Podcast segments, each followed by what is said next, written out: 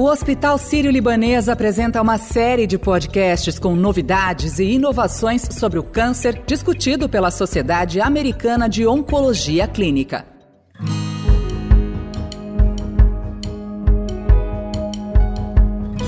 Todos os anos, a ASCO, Sociedade Americana de Oncologia Clínica, discute as novidades no tratamento de câncer. Esse ano, o evento acontece em Chicago, mas de forma híbrida. Os oncologistas do Hospital Sírio-Libanês participam e trazem para nós o que mais impacta na vida dos brasileiros sobre o assunto. O primeiro episódio dessa série de podcasts é sobre o câncer de pulmão.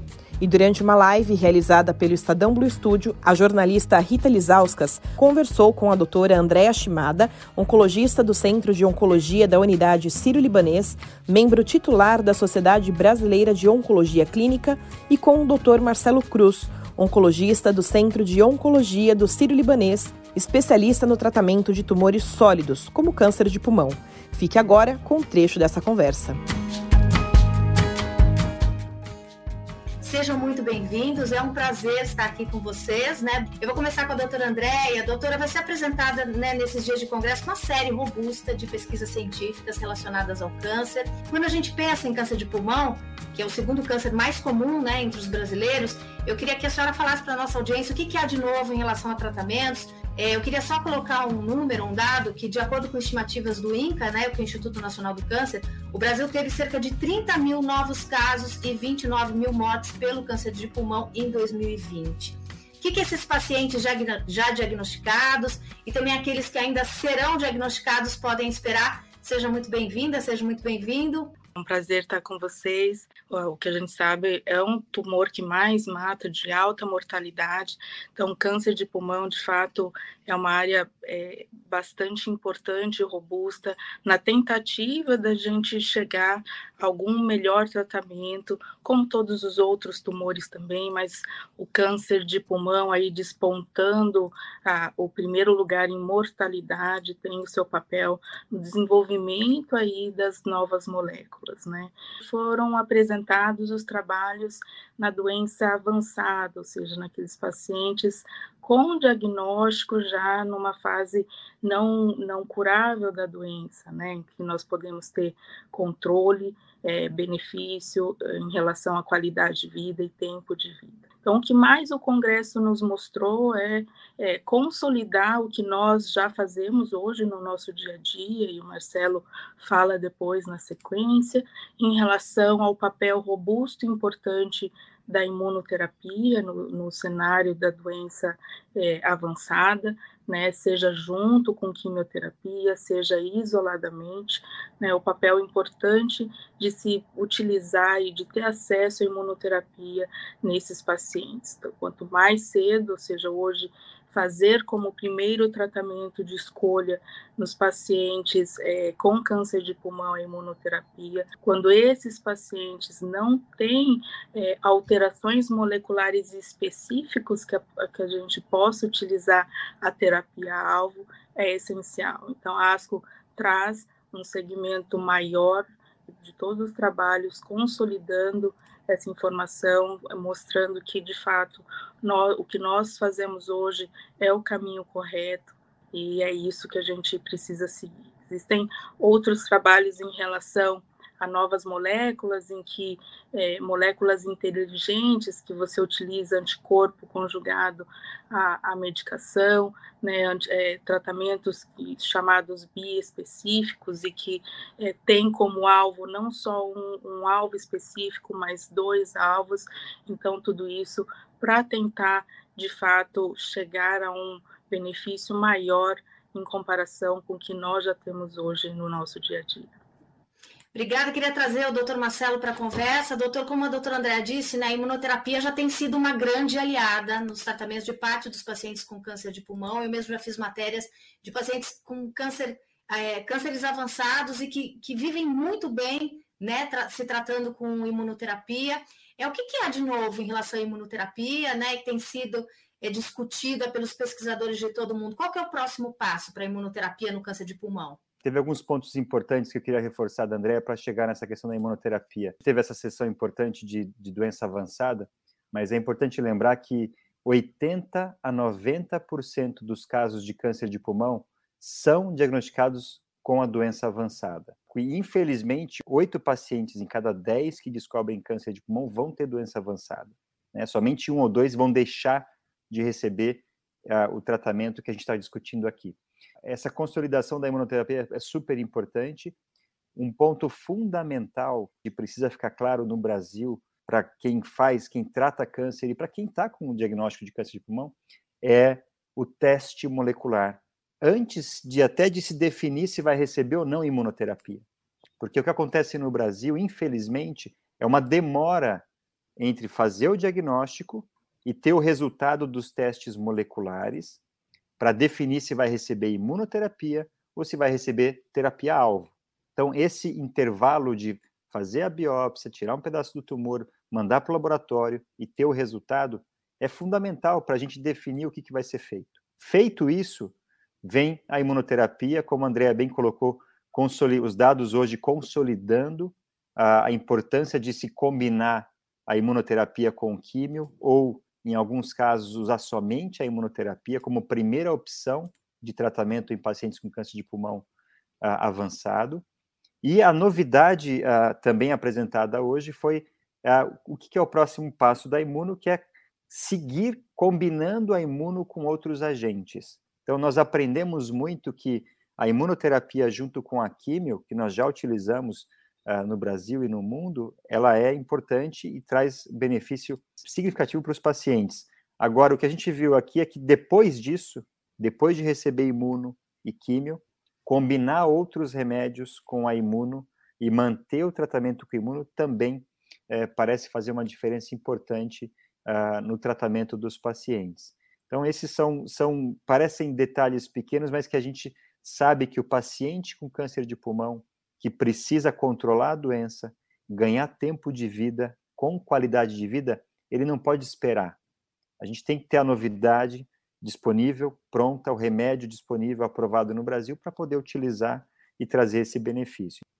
É, doutora Andréia, e quais são as outras abordagens em relação ao câncer de pulmão que estão sendo estudadas, é, que, que trazem um bom prognóstico para os pacientes diagnosticados é, com a doença. Como o doutor Marcelo disse, não é só ter mais tempo de vida, mas sim qualidade de vida. Né? Além da imuno, o que está aparecendo de novo que vocês estão aprendendo aí na ASCO, ou já usam, estão vendo se consolidar aí é, nesse congresso tão importante que os pacientes do Sírio-Libanês, obviamente, já vão ter acesso? Um dado muito importante é, se baseia no que o Marcelo falou em relação nós termos uma avaliação molecular, um teste molecular, para que a gente comece o primeiro passo e tenha em nossa mente a sequência do tratamento dos nossos pacientes, né? Então, para que a gente possa entender quais são aqueles pacientes que vão responder melhor, quais são aqueles pacientes que talvez aquela terapia ele não responda muito bem, a avaliação molecular é extremamente importante. É, foi avaliado, foi apresentado alguns alguns dados em relação a pacientes que têm uma mutação chamada mutação de Carras, para a gente poder avaliar se existe algum dado novo, se esses pacientes vão responder menos à nossa terapia padrão com imunoterapia. E isso também é, é extremamente importante quando a gente vê pacientes com mutações coexpressas, ou seja, que é bastante incomum, mas que ao invés de ter uma única alteração, vai ter duas alterações, e, e se essa expressão dupla possa interferir em relação à melhora ou principalmente a piora de resposta, a piora de prognóstico desses pacientes. Existe ainda muitas dúvidas sobre essa questão, mas é o que de fato mostra que o tratamento e a resposta do câncer pode ser diferente. Nós temos dois pacientes com o mesmo tipo de tumor e que têm respostas completamente diferentes. E é o teste molecular, a avaliação molecular, os mecanismos de resistência que nós começamos a aprender já no passado anterior, mas que cada ano nós entendemos um pouco mais, mostram que é, a avaliação, né, a diferença, essa, essa gama, essa heterogeneidade de tumor é preciso ser estudado, né? A gente não pode tratar o câncer de pulmão como se fosse uma única doença, né? Ele virou uma especialidade em que cada paciente é de, fato uh, tem uma doença diferente da outra, o tratamento deve ser extremamente personalizado para que a gente consiga ter o melhor desfecho possível, né?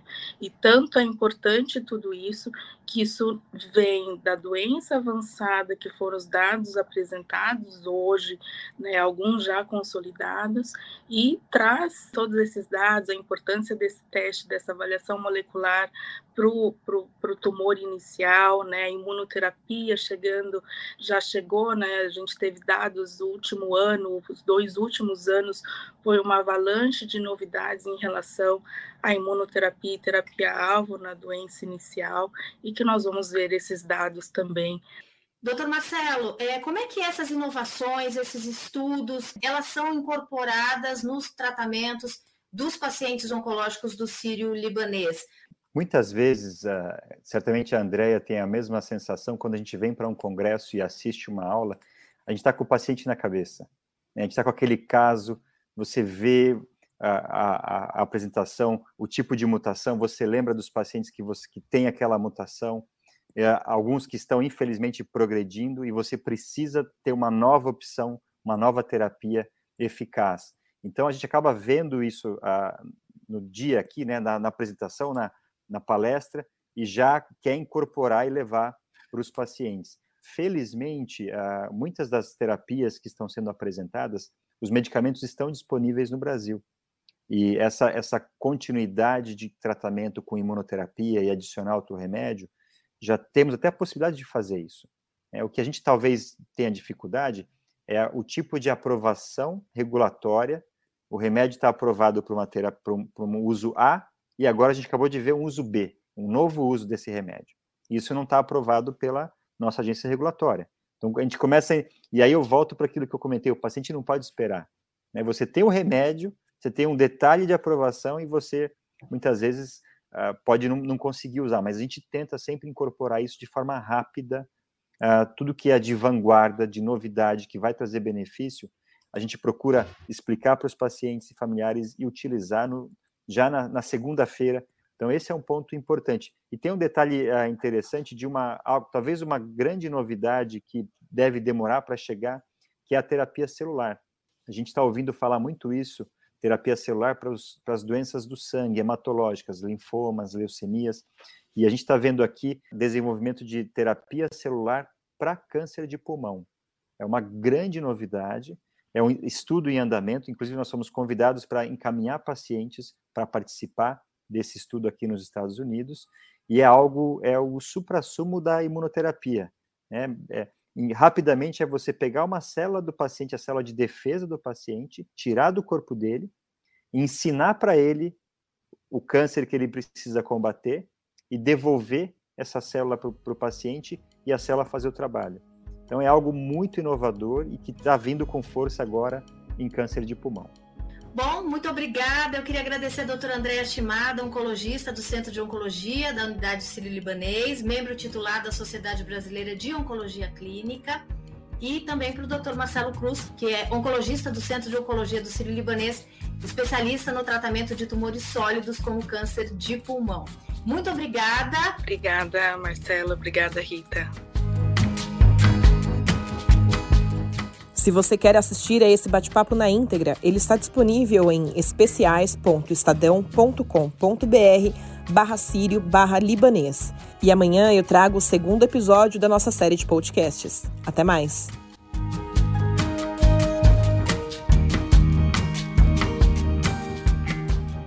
Você acompanha no canal do podcast Notícia no seu Tempo uma série sobre o câncer e novidades nos cuidados com a doença apresentados no Congresso Mundial de Oncologia. Um oferecimento Hospital Sírio-Libanês.